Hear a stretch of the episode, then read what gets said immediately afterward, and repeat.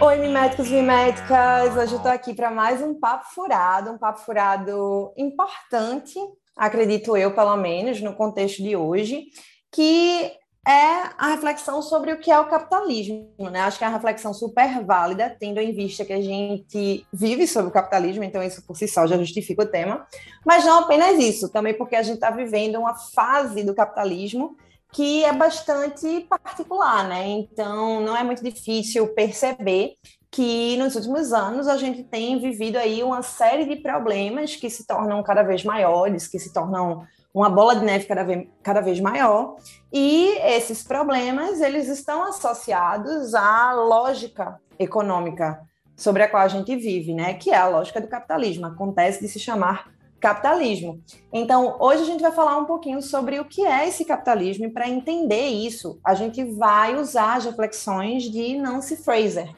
Nancy Fraser, que é da área da filosofia, que tem aí uma produção muito grande, que está produzindo hoje ainda e produzindo muita coisa boa, muita reflexão massa sobre o capitalismo e sobre esse contexto que a gente está vivendo hoje. Então, é mais do que pertinente esse tema, principalmente é, nesse momento que a gente vive, que é um momento muito marcado por disputa de narrativa, e isso tem uma razão de ser, né? Essa polarização política que a gente vive, né? esse acirramento entre a briga entre direita e esquerda, não é à toa que isso tudo está mais radical, que isso tudo está mais polarizado nos últimos anos. Existe uma razão para isso e Nancy Fraser ela traz algumas reflexões que contribuem para a gente entender, ainda que ela não esteja é, estudando o contexto brasileiro, ainda assim ela faz reflexões sobre o sistema capitalista e sobre as consequências dele, que ajudam também a gente a entender muitas das coisas que a gente está passando por aqui.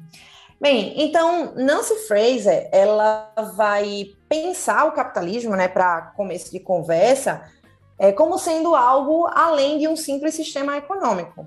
Ela vai dizer, ó, pensar o capitalismo apenas como um sistema econômico é algo muito limitante e é uma visão muito ligada a, a uma perspectiva economicista, né? Uma visão que tende a olhar o mundo a partir das lentes apenas dos aspectos econômicos e isso é bastante limitante. Né? Isso é um senso comum para Nancy Fraser e inclusive entre aqueles que se é, auto-intitulam marxista.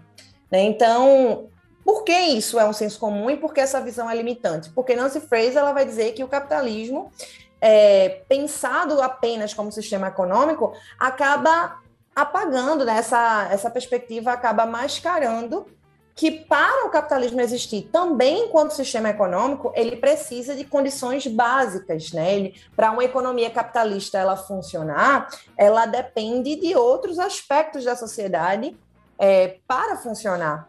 Então, dentro da análise sobre o que é o capitalismo de Nancy Fraser, ela está analisando as condições concretas da realidade a partir do qual a economia capitalista ela pode existir, o sistema capitalista como um todo.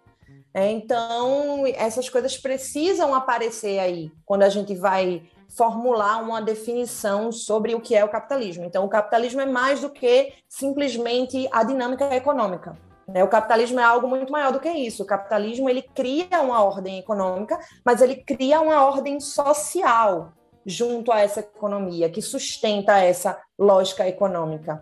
Né? Então, não sendo simplesmente um sistema econômico, o capitalismo ele vai criar um sistema militar, um sistema político, uma lógica de relações sociais, ou seja, uma sociabilidade, né? uma maneira de ver o mundo. E todas essas coisas, essas formas de organização que incluem, que abrangem âmbitos para além da economia, elas são fundamentais para que as relações de produção e as relações de troca de mercadorias elas apareçam dentro da lógica que a gente tem hoje. Né? Então, processos sociais, aspectos sociais que são aspectos não econômicos, tornam a economia capitalista possível. Né? E aí, para refletir um pouquinho sobre isso comigo, para falar um pouco de uma produção da Nancy Fraser que não tem tradução aqui no Brasil, eu convidei minha amiga maravilhosa, Marcela Magalhães, né, uma amiga e uma intelectual que eu admiro muito, que tem aí um estudo grande, uma leitura muito madura né, da produção de Nancy Fraser, algo que eu, eu gostaria de ter também, mas ainda estou encaminhando, porque como não é o meu tema de estudos, né? Então eu leio sim uma coisa ou outra de Fraser, eu tenho algumas leituras, mas ainda é, não é uma leitura aprofundada por uma simples questão de tempo mesmo, né? É difícil você conseguir se aprofundar em outros temas quando você está ali, né, é, pesquisando uma área diferente. No caso, minha área é história, né, o estudo de ditadura militar, então acaba ficando um pouco difícil de conciliar várias frentes de estudo ao mesmo tempo e por isso que eu trouxe Marcela para conversar com a gente, né? Marcela, ela é professora de cultura brasileira lá em Roma, né? então por isso também que ela teve acesso a, a, a esses textos que, uh, que ainda não tem tradução aqui, né? Então como ela domina a língua, ela é, tá aí em contato com esse material e eu trouxe ela para conversar aqui com a gente, explicar melhor a visão de Nancy Fraser sobre capitalismo. Então, Marcela, muito bem-vinda mais uma vez ao Mimesis e pode abalar aí na explicação para a gente. Olá, miméticos e miméticas. É um prazer estar aqui mais uma vez. Obrigada, Thaís, pelo convite. E sim, vamos falar sobre a Nancy Fraser, que é alguém que eu tenho estudado já há algum tempo. Tenho uma pretensão aí de cobrir a obra dela, pelo menos toda que foi publicada nos últimos anos, né? E e é bem interessante, sim. Hoje a gente pode vai falar sobre um, um, livro que não foi ainda traduzido, que veio a partir de uma de uma conferência que ela fez aqui em Roma em, no final de em outubro de 2019, então e foi publicado em 2020, que é sobre o que é socialismo. Literalmente o livro seria a tradução literal seria o que quer dizer socialismo no século 21. E é um livro muito interessante porque praticamente ela faz uma continuação, ou pelo menos uma primeira abordagem, como ela mesma explica, sobre é, o socialismo a partir da, da, daquela publicação anterior que ela, faz, ela fez com a, com a Jaeg, que é o, o, que é sobre capitalismo, né? Que é um livro anterior de 2018, 2019, depende do lugar onde foi traduzido, que foi traduzido também no Brasil pela Boitempo. Este é sobre socialismo, mas ela, ela parte muito de uma. Ela, ela parte de uma abordagem a partir do, do capitalismo, né? Porque para Nancy Fraser, a gente só pode entender o socialismo ou pensar no socialismo atualizado a partir da concepção do capitalismo, e como você falou, esse capitalismo não só é visto de uma maneira estritamente econômica, mas como, uma, como um sistema, né? Social institucionalizado, como ela vai falar, e a partir dessa análise profunda é, desse capitalismo que a gente vai poder elaborar uma estratégia para for, formular uma nova concepção de socialismo que também seja alargada, ampliada também. Então, é um livro muito interessante, pequenininho, como ela mesma coloca, é uma primeira abordagem de algo que ela está construindo, que ela pretende aprofundar com o tempo, e quem sabe aí daqui a algum, algum, alguns meses também saia um livro maior sobre socialismo a partir dessas abordagens que ela começa a, a, a, a intuir nesse daqui, né? Ela começa a analisar neste livrinho aqui. Né? E é isso. Né? O livrinho é um livrinho pequenininho, mas é um livro que ela divide né, em algumas partes. Ela divide primeiro o que é o que é capitalismo, depois ela vai, vai falar sobre o que, que não está dando certo no capitalismo, e depois, por último, ela fala sobre o que é socialismo, né? Pelo menos ela, ela começa a abordar o que é socialismo. Mas é, eu acho que é interessante a gente falar a, abordagem dela, começar sobre o capitalismo em si, como você mesmo sugeriu, começou o nosso tema de hoje, e sobre como ela estrutura a ideia, a concepção dela de capitalismo. E é bem interessante porque quando ela fala sobre, sobre capitalismo, ela, ela vai colocar que é essa ordem né, institucionalizada em que é, é uma arena de atividades e relações econômicas que são delimitadas dentro do capitalismo e mas que também é, aparentemente ela, delimitadas por coisas que aparentemente não são econômicas e que ela vai falar que na verdade são econômicas sim, né? Por exemplo, ela vai falar eh, dessas, dessas do que ela chama de que está escondido atrás, ela vai colocar o capitalismo como um sistema e um sistema em que está dividido em dois planos. Um primeiro plano, onde a gente vai ver principalmente questões, por exemplo, como o trabalho o assalariado, e vai colocar uma série de coisas que ela acha que está escondido, ou pelo menos dentro das análises sobre capitalismo, que não é aprofundado, né? Por exemplo, a questão da reprodução social, que ela, ela fala isso, ela tem uma produção vasta sobre reprodução social, né? Uh, depois ela vai falar sobre a riqueza expropriada de pessoas subjugadas, em particular ela vai falar da questão da raça, dessas pessoas racializadas. Uh, depois ela vai falar sobre a questão da exploração de recursos da natureza. Né? Ela faz uma, uma, diferença que a gente vai abordar mais, mais um pouco melhor, um pouco mais para frente sobre natureza é humana e não humana, é a questão da ecologia e é a questão do próprio Estado, né? Dos bens públicos que são fornecidos pelo Estado, os aparelhos jurídicos que garantem o direito da propriedade, também as forças repressivas que asseguram a ordem, uma questão mais ligada com a política. Muitas vezes a, a Nancy Fraser ela fala que a gente pensa que a economia fica no primeiro plano do capitalismo e é colocado lá a política como se fosse um fator secundário, quando na verdade eles estão ligados um ao outro, um não existe sem o outro, né? Uh, isso é bem interessante, porque tem uma citação uh, que ela fala que é bastante interessante. O capitalismo ele aparece como uma economia distinta, mas que, na verdade, depende de um ordenamento jurídico ou ordem política que o assegure. Né? Depois ela fala uma arena de produções econômicas diferentes, mas que, na verdade, depende de uma zona de reprodução social que também está ali escondido. Né? Ou pelo menos não é visualizado como um, um de primeira ordem né, dentro do capitalismo. Depois, um conjunto de relações de exploração distinto, mas que depende das relações de expropriações. Né? Essas expropriações vão ser não só de não só em relação ao trabalho uh, de pessoas que ela vai falar que são subjugadas ou submetidas a condições fora do trabalho legal, né? inclusive que ela aborda isso bem no primeiro livro, aquele do capitalismo, né?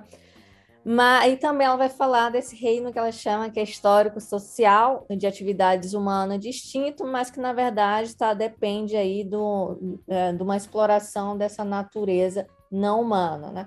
Que muitas vezes, que dentro da, do capitalismo, a gente existe, se coloca essa divisão, natureza humana e natureza não humana, como se fossem dois planos ontológicos diferentes, como que para a gente não ter uma consciência de que ao explorar a natureza a gente também está é, tá arriscando né, também a, a sobrevivência da nossa espécie humana. Né? Então, quando a gente, a gente explora a natureza não humana, na verdade, a gente está, é, quando é de uma forma que não é planejada, como ela vai colocar lá na parte do socialismo, isso vai estar tá arriscando a nossa sobrevivência é, no planeta Terra. Né? E isso é bastante interessante, essas concepções que ela faz, uh, principalmente nessa, nesses pares que ela vai colocar, né? Uh, o capitalismo trabalha com produção, mas aí a gente esquece de ver, muitos, muitos estudiosos esquecem de ver o papel da reprodução social. Uh, quando se quando divide também em trabalho, né? O trabalho fica o trabalho legal fica no primeiro plano mas só existe o trabalho legal, só é, só é possível uh, um sistema de acumulação com o trabalho legal através também porque ele está ligado a um trabalho uh, precarizado, um trabalho dos outros, dos outros dependentes que não têm acessos a direito, né? Que são, e geralmente se, coincide, são, tem uma, se coincide com pessoas racializadas. No passado, uh, o trabalho escravo, por exemplo, né, com pessoas negras, uh, com indígenas, etc. Hoje em dia, que ela fala que não houve um superamento dessa linha de cor, e aí ela vai citar o Dubois ou Du Bois, né? Ela vai falar, vai, cita, repreende aí uma ideia dele e que hoje em dia continua sendo, hoje em dia existe o trabalho precarizado e que continua sendo pessoas uh, de cor, pessoas não brancas, que, que, que permanecem aí no, nessa linha de que não é nem de exploração, ela chama de expropriação, né? Porque são pessoas que trabalham de uma forma de, quase similar à escravidão e que o capitalismo ele precisa desse trabalho, dessa mão de obra reserva, entre aspas, né? É, precisa forçar a, que há uma contradição, porque em muitas democracias, que ela também coloca como é, questionável o termo democracia dentro do sistema é, do capitalismo, mas se fala, se condena muito esse trabalho, o trabalho do migrante, o trabalho, o trabalho é, similar à escravidão, mas que na verdade a gente sabe que ele é entre aspas é essencial para a manutenção do outro trabalho, né, do trabalho livre que ela chama, trabalho assegurado. Por quê? Porque é um, é um sistema perverso, né? É um sistema que como eu tenho uma mão, alguém que pode se submeter ou ser submetido a, a, condições de trabalho muito precárias, então que vai aceitar um trabalho, uh, um trabalho que ninguém aceitaria em uma condição de um trabalho legal, não tem acesso ao, a, aos direitos, então o, cap, o, capitalista, né, a classe dominante, a classe uh, que explora, vai usar isso, inclusive, para limitar o poder de barganha do trabalhador assalariado. Né? Então, aí, como um depende do outro, assim como quando ela vai falar da questão de gênero, a questão uh, principalmente de produção, que não pode ser dissociada da questão da reprodução social, ela vai falar também nessa mesma questão. Não existiria um trabalho assalariado uma pro, ou uma produção se não houvesse o trabalho de reprodução social, se não houvesse ali pessoas que, que estão envolvidas numa cadeia eh, que tem se ampliado cada vez mais a, em nível global de pessoas que, de mulheres, uh, sobretudo, de mulheres que fazem um, um trabalho de manutenção, uh, de manutenção dessa vida do trabalhador que não é pago, né? E aí ela toma uma das, ela retoma uma, um dos pontos, inclusive que a Federici, que não é marxista, mas que fala também, é que ela cita uma frase, ela não cita diretamente a Federici, mas a gente sabe que tem uma a Federici fala também isso que enquanto se paga né, a produção, a produção é, é paga com dinheiro, com salário, o trabalho de reprodução é, é, é envolvido numa rede de sentimentalismo, ela coloca também entre aspas, em que o trabalho, na verdade, é pago, e ela coloca também, entre aspas, com amor. Né? A gente sabe que a Federici também tem uma frase é, praticamente similar a essa, a essa conclusão também que a Nancy Fraser ela fala. Então, é, todas essas estruturas são, são estruturas que são bastante complexas dentro do, do capitalismo, mas que a gente só pode fazer um trabalho eh, de análise e pensando numa estratégia de luta eh, para chegar também, para derrubar o capitalismo e chegar no socialismo, se, se for compreendida na sua totalidade. Então, ah, é por isso que ela também ela vai, ela vai colocar a gente tem que, eh, a gente tem que trabalhar numa perspectiva de lutas, lutas principais e o que ela chama de lutas de fronteira. Então, que não é muitas vezes alguns, em alguns momentos da esquerda, do trabalho de esquerda, a questão do gênero, é a questão da raça, muitas vezes elas são é, subestimadas porque são vistas como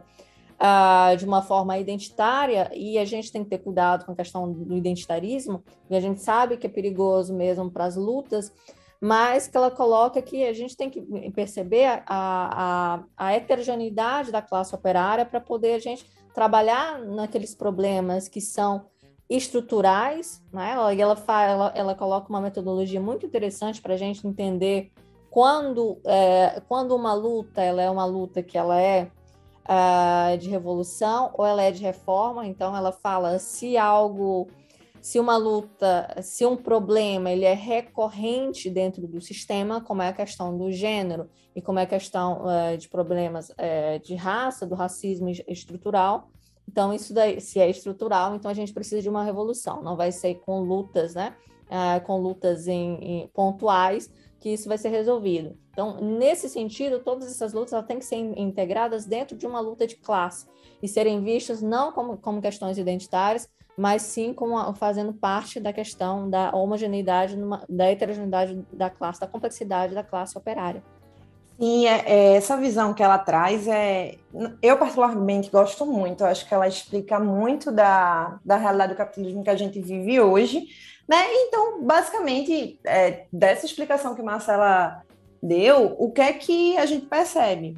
que quando Nancy Fraser ela traz essa visão, ela chama atenção para esses aspectos não, não econômicos, ou, ou pelo menos aspectos não diretamente econômicos, o que ela está fazendo é levantando um, um, um, aspecto sobre o capitalismo é, que não é aleatório, não é à toa. Né? Por que, que ela está trazendo essa preocupação de de considerar com mais atenção esses aspectos não diretamente econômicos quando a gente vai formular uma conceituação do que é o capitalismo. Porque a gente vive uma fase do capitalismo hoje em que essas questões não econômicas elas estão o tempo todo em evidência, elas estão sendo mais evidenciadas por causa do momento que a gente vive, que é um momento marcado pela precarização cada vez maior da vida em suas várias esferas né, da vida no seu aspecto material. Então, cada vez mais a classe trabalhadora ela vive uma vida precarizada, ela tem sua força de tra trabalho cada vez mais super explorada.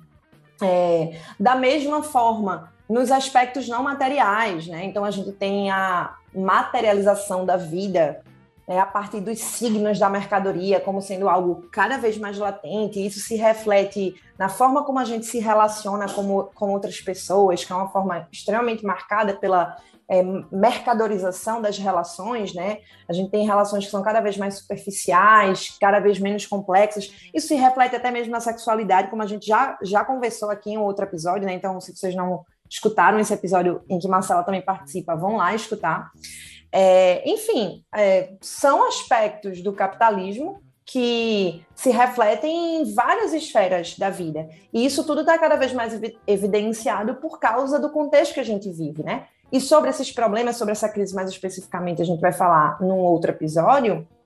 Mas aqui eu chamo a atenção para isso, por quê? Porque estando esses elementos não diretamente econômicos sendo colocados em evidência agora, mais em evidência pelo menos, então uma visão mais ortodoxa, né, uma visão que apenas pensa os aspectos materiais do capitalismo, ela acaba sendo tão falha quanto uma visão que pensa apenas a partir dos aspectos simbólicos e culturais, que seria o identitarismo, né, que Marcelo acabou de falar. Então, a visão que é, é mais ortodoxa nesse sentido é tão falha quanto uma visão identitária. E, e, e por que é importante também a gente trazer essa, essa discussão? Porque a gente tem que ter o entendimento de que o capitalismo ele não é natural. Né? Ele não sendo natural, ele é histórico. Então, o capitalismo ele tem um caminho, ele tem um processo de desenvolvimento que é historicamente determinado e que vai. Então, ele passa aí por mudanças internas. Né? E dentro dessas mudanças internas, a relação produção e reprodução também vai assumir formas específicas a depender da fase do capitalismo que a gente está falando. Então, a gente precisa destrinchar esse caminho histórico que o capitalismo trilhou para chegar até a fase atual, que é a fase neoliberal. Então, quando ela pensa a visão mais ortodoxa, ela está entendendo que, ao pensar os aspectos diretamente econômicos do capitalismo, é, e isso ainda tem uma importância, obviamente, pensar os aspectos econômicos tem um sentido fundamental. Atenção! Tá, pelo amor de Deus, a gente não está dizendo aqui que os aspectos econômicos não são importantes, a gente está dizendo que eles não são suficientes, é isso que a gente está dizendo. Então, pensar os aspectos diretamente econômicos é importante porque o capitalismo muda, sim, mas existem aspectos que permanecem, porque se não houvesse aspectos que permanecessem, a gente não estaria falando de capitalismo, estaria falando de outra coisa. Então, se a gente está falando de capitalismo, não de outro sistema, é porque existem elementos que permanecem dentro, das, da, dentro daquilo que vai mudar, né? E por isso Marx ele não pode ser abandonado. Mas é aquela frase que eu gosto muito. É, Marx ele é fundamental, mas ele não é suficiente. Exatamente porque esses aspectos econômicos eles continuam sendo fundamentais, mas eles também não conseguem dar conta de explicar toda a realidade que a gente tem hoje e, obviamente, que, que muitos aspectos do capitalismo hoje, Marx ele não tinha como prever, ele não tinha como discutir, pelo simples fato de que ele viveu em outra fase do capitalismo e Marx, por mais genial que fosse, ele não era profeta. Né? Então, Marx ele é fundamental, mas ele não é suficiente. Exatamente. Ela toca muito nessa tecla, ela fala bastante nisso. Ela todo tempo ela tem o cuidado de dizer assim, olha, a, a ideia de Marx era essa daqui, partido de economia. É, era errada? Não, não era, era incompleta. É, em nenhum momento ela deslegitimia. Desculpa.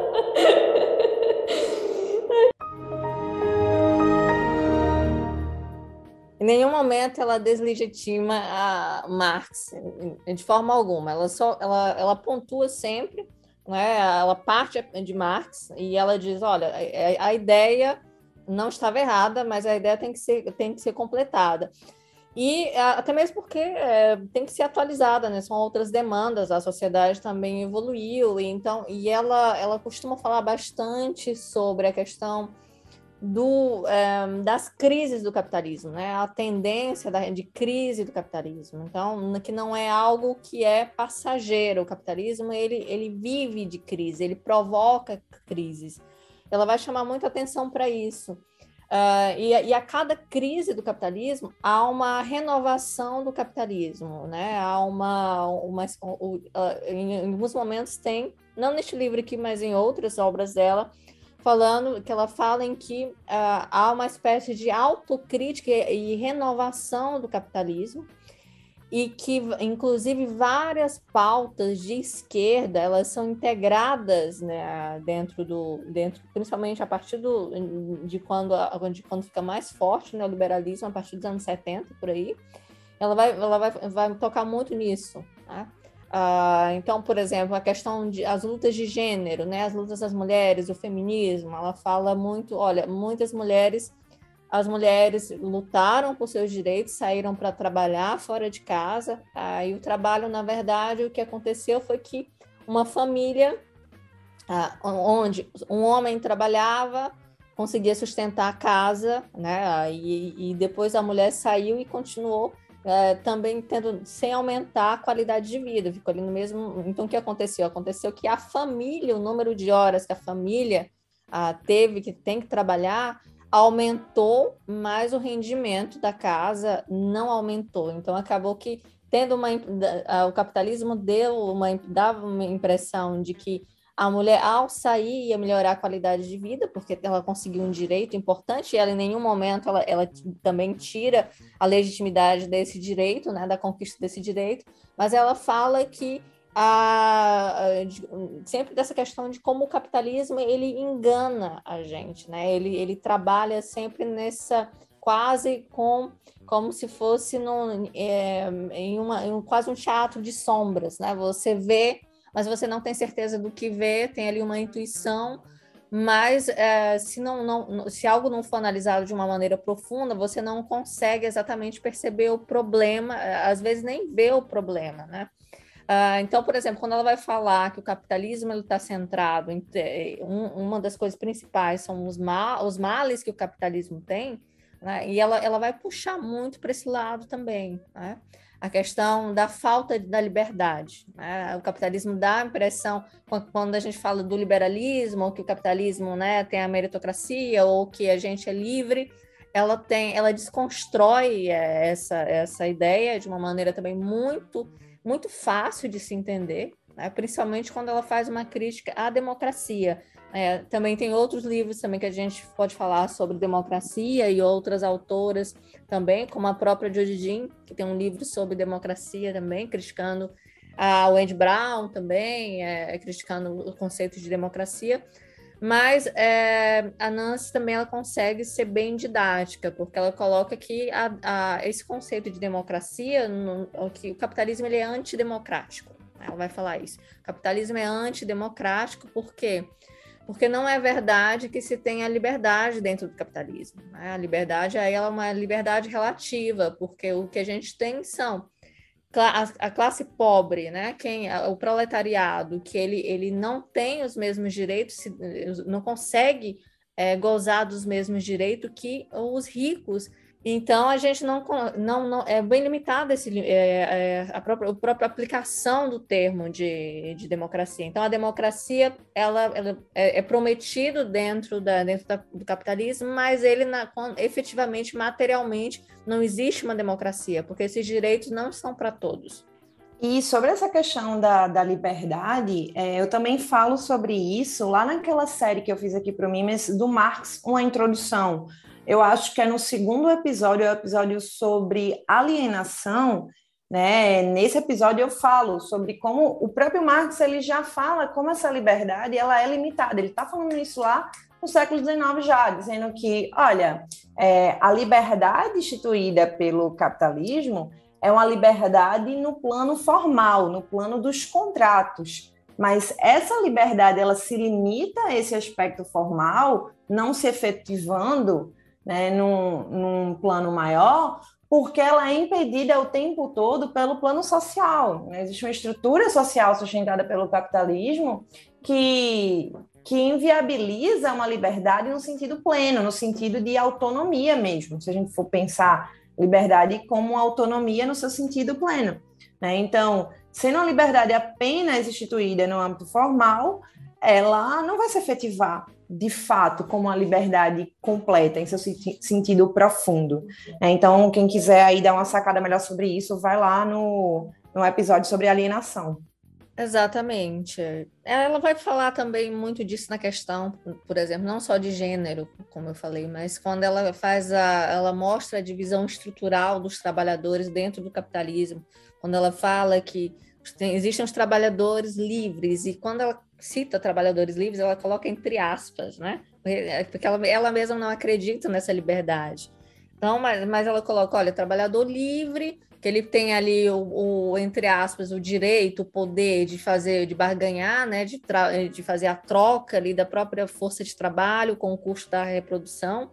Mas a gente tem os outros, os dependentes, né, em que ela fala que nem sequer são explorados, eles são mesmo expropriados, né?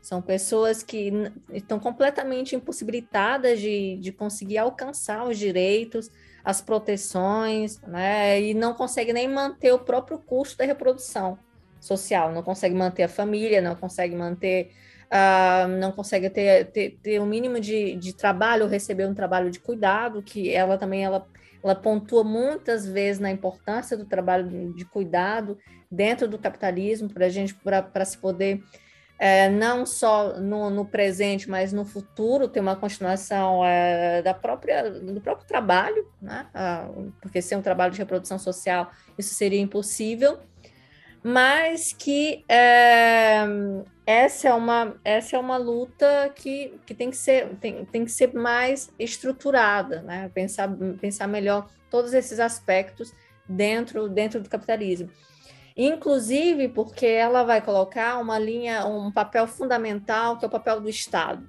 né? o papel do Estado dentro para sustentar a, o capitalismo. Né? Aparentemente ele não está ali, é colocado como ela na primeira definição que ela faz lá sobre a sobre o capitalismo, em que ela coloca que a gente vê, a gente é induzido a ver economia e política como coisas separadas, mas elas estão é, elas são dependentes uma da outra. Por quê? Porque a própria questão da limitação dos direitos, eles, eles são previstos e dependem de, um, de uma ordem jurídica, não é? Ah, por exemplo, quando ela vai falar da questão quando tinha a escravidão, né? a escravidão ela era legal, né? ela precisava era sustentada pelo Estado, né? era legal. Hoje em dia a gente tem outro tipo de o Estado ele trabalha, por exemplo, no Brasil a gente vê a questão de como foi tremenda a questão do, da reforma trabalhista e como se tirou, né, se tirou os direitos de muitas pessoas. Ou seja, a falta de direitos passou a ser legalizada dentro do, país, do Brasil. Por quê? Porque passou-se a ter uma ausência né, de proteção do trabalhador. Ou seja, beneficiando é, quem, quem torna cada vez mais a, o proletariado precarizado.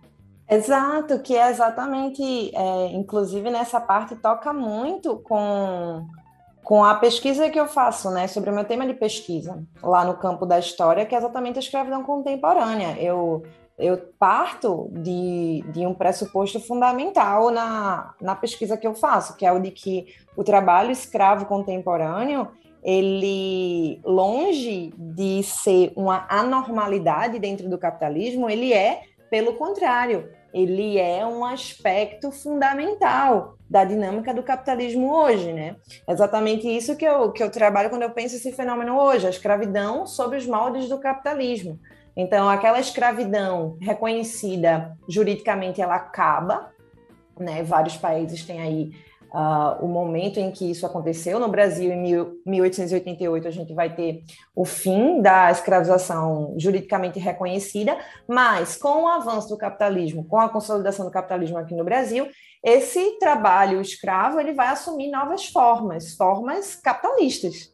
Né? Então, longe de ser uma normalidade, é um mecanismo do próprio capitalismo para super explorar a força de trabalho daquilo que Marcela muito bem já explicou, são aqueles que são expropriados, né? que eles não contam nem com a proteção do direito burguês, né? um direito que, ainda que seja um direito burguês, ele garante ali, ele pelo menos deveria garantir ali, uma condição mínima de dignidade né, para os trabalhadores, mas existem setores, existem setores da sociedade que nem com isso podem contar. Então, achei essa tua fala perfeita, Marcela. É, as reformas trabalhistas que a gente vem vendo aqui no Brasil, elas são o Estado reconhecendo que existem pessoas que elas não vão ter direitos. É o reconhecimento no âmbito do direito do não direito a alguns sujeitos. Exatamente. E ela vai falar da, dessa, da questão da, da expropriação e da exploração, mas essa expropriação também que vai, é, ela, ela, ela também atravessa sujeitos, né, indivíduos, pessoas, e passa por uma questão da ecologia, da natureza também, né? Ela, ela, ela praticamente ela coloca ali no mesmo, como ela ela questiona muito essa divisão entre né, natureza não humana e, e natureza humana, então ela vai colocar, ué, mas espera aí, vamos ver aqui, porque também existe algo que na natureza não humana que ela é indispensável para a produção, né? Material do, do capitalismo, né? que é a matéria-prima que vem transformada no trabalho, a energia que faz funcionar as máquinas, a comida que faz funcionar os corpos, ou seja, né, a terra cultivável, o ar respirável, a água potável, a capacidade de reciclagem, a regulação e autorregulação do carbono na atmosfera. Então, ela vai colocar todas essas questões é, essenciais dentro do, dentro do capitalismo e que muitas vezes é colocado uh, como, como, como se fosse algo novo ou como se fosse uma crise climática. Inclusive, há um debate, por exemplo, de não se falar mais dentro, né, dentro desse discurso, de não se falar mais em crise climática, de mais de mudança climática, porque porque o entendimento é que as crises são estruturais do capitalismo, faz parte já do mecanismo dele, né? Então a gente fala de, de mudanças, de mudanças, né, climáticas. E aí ela vai colocar as três condições ecológicas, assim, naturais, né, da, e, e, que também que tem, tem a ver também com a questão econômica e que muitas vezes a gente não pensa nessa questão econômica, né? Mas que é, deixa, ela, ela manifesta muita preocupação dela, porque a partir do momento em que você, em que não se tem essa, essa consciência de que, é, é, que, o, que a acumulação ela é nociva e ela vai destruir o próprio capitalismo, por quê? Porque vai destruir o próprio planeta.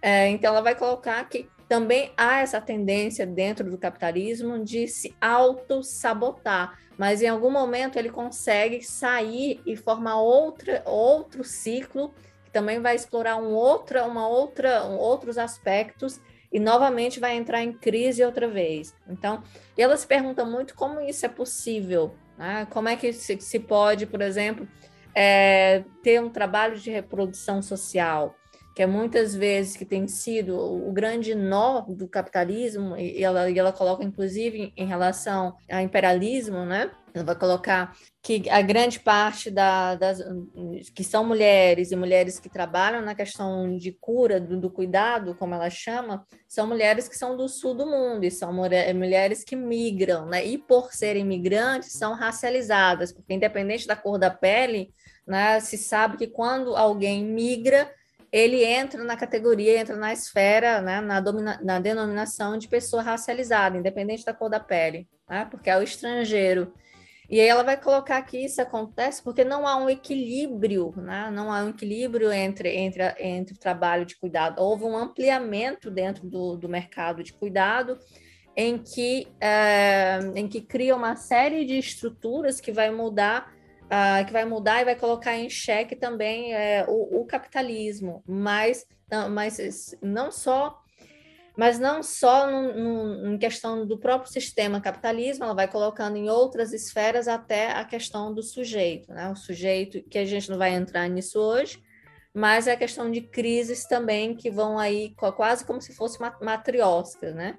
O sujeito entra em crise, o indivíduo entra em crise, então isso aí, a, a, em médio e longo, em longo, prazo, e longo prazo, ela acha que vai ser no futuro um grande problema, porque quando, quando não se tiver mais uh, um trabalho de reprodução social, uh, quando não se garantir mais um trabalho de reprodução social digno, uh, que, quando as pessoas não conseguirem mais cuidarem de si mesmo, o próprio trabalhador, porque tá, tá cada vez mais, ela, e ela coloca muito isso, principalmente as categorias de trabalhadores não livres, os, os, os trabalhadores que ela chama precarizados, que são racializados, eles não estão conseguindo é, sobreviver, então sobreviver e se reproduzirem, né, e cuidar da própria da própria prole, entre aspas, né. Uh, por exemplo, a gente vê em, em, em, grande parte, não só agora teve, teve a, a, crise aqui da Ucrânia, por exemplo, onde muitas mulheres, aqui na Itália, muitas mulheres ucranianas trabalham, migrantes ucranianas trabalha, trabalhavam né, e trabalham com, com, como cuidadoras. E essas mulheres deixavam os filhos dela, deixaram os filhos dela lá na Ucrânia e criaram os filhos, cresceram filhos de outros, né? E foi um drama muito grande terem que, é, na época da guerra, né, nessa época de começo de guerra, elas conseguirem ir resgatar os filhos, trazerem os filhos para a Itália, etc. E também já não tinha mais essa, essa ligação uh, parental mesmo com os filhos, que já era uma crise.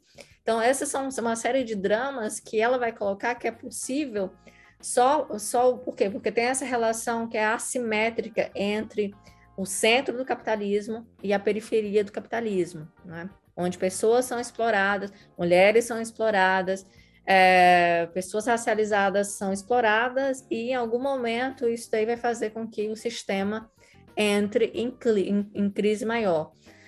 E que a gente, que, que, o sistema vai implodir, mas ao mesmo tempo ela, ela, ela vai colocar, reafirmar ali a questão do é, sempre que o capitalismo ele vai ele consegue de alguma maneira se uh, voltar, se renovar e vir numa nova fase. Bom, a partir dessa concepção do, do capitalismo que ela faz e, e, dos aspectos que são subestimados, que está no fundo da, do funcionamento do capitalismo, como a questão da raça, da etnia, do gênero, que ela vai colocar, que se pode pensar no, no, no socialismo, né? De como ela vai fazer essa formulação do socialismo e aí acho que a gente pode trabalhar bem num próximo episódio sobre isso, porque ela, quando ela faz uma teoria, uma, quando ela vai fazer uma teorização sobre o socialismo, ela vai, ela fala muito sobre uma questão que deve vir aí uma, um esforço muito grande e muito leninista, né?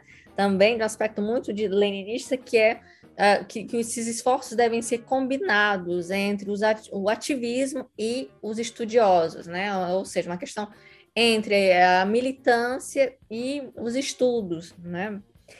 E aí ela vai colocar aí como vai fazer uma análise é, que é muito mais complexa, que ela entende que no futuro ela vai abrir uma complexidade maior, que é sobre os limites institucionais uh, dessas lutas, né? Como a gente vai poder fazer trabalhar dentro desses limites institucionais, hoje, né, na atualidade, para poder construir esse socialismo. Então, ela vai falar hum, desses, dessas limitações institucionais, dessas frestas institucionais, vai falar do, da questão da, da mais-valia social, como ela chama, vai falar também do mercado, né? Como, como o mercado, será que vai caber um mercado? Como vai, vai funcionar a questão do, do, merc do mercado dentro do socialismo e como ela entende. Vai falar também uma questão, a questão sobre como ela vai entender como os bens é, devem ser distribuídos dentro desse socialismo. Vai falar do, do salário mínimo, se ela acha relevante ou não. Então, esse é um debate que é um debate que é interessante a gente pensar e aprofundar num próximo episódio, né, sobre so, somente sobre socialismo e sobre essa concepção de socialismo que ela vai trazer para a gente. É isso, perfeito. É, a gente continua essa discussão no, no próximo episódio para não ficar muito grande e vocês não escutarem, né? Então, acho que deu para a gente fazer um... boas reflexões nesse episódio. Eu gostei muito, eu sempre gosto muito quando a Nancy Fraser, eu acho as análises que ela traz sempre muito, muito cirúrgicas, sabe? Então é isso, eu curti muito essa conversa. Muito obrigada mais uma vez, Marcela. É sempre muito bom te ouvir. Então, gente, é, não deixem de ir lá no nosso Apoia-se para a gente poder continuar fazendo mais conteúdos ainda como esses. E se não puder ir lá no Apoia-se, compartilha, engaja, Lembra também da nossa publi com a Boitempo, então apoia a nossa publi, vai lá no nosso link da bio e se for comprar algum livro da Boitempo, por que não comprar pelo nosso link, né? Leva um minutinho a mais só para você ir na nossa bio, entrar no link e comprar por lá. Então dá esse apoio, isso faz total diferença para o nosso trabalho. E é isso, espero que vocês tenham gostado. Aguardamos o feedback como sempre e a gente se encontra no próximo episódio. Um beijo e tchau, tchau. Tchau, tchau. Obrigada. Até a próxima.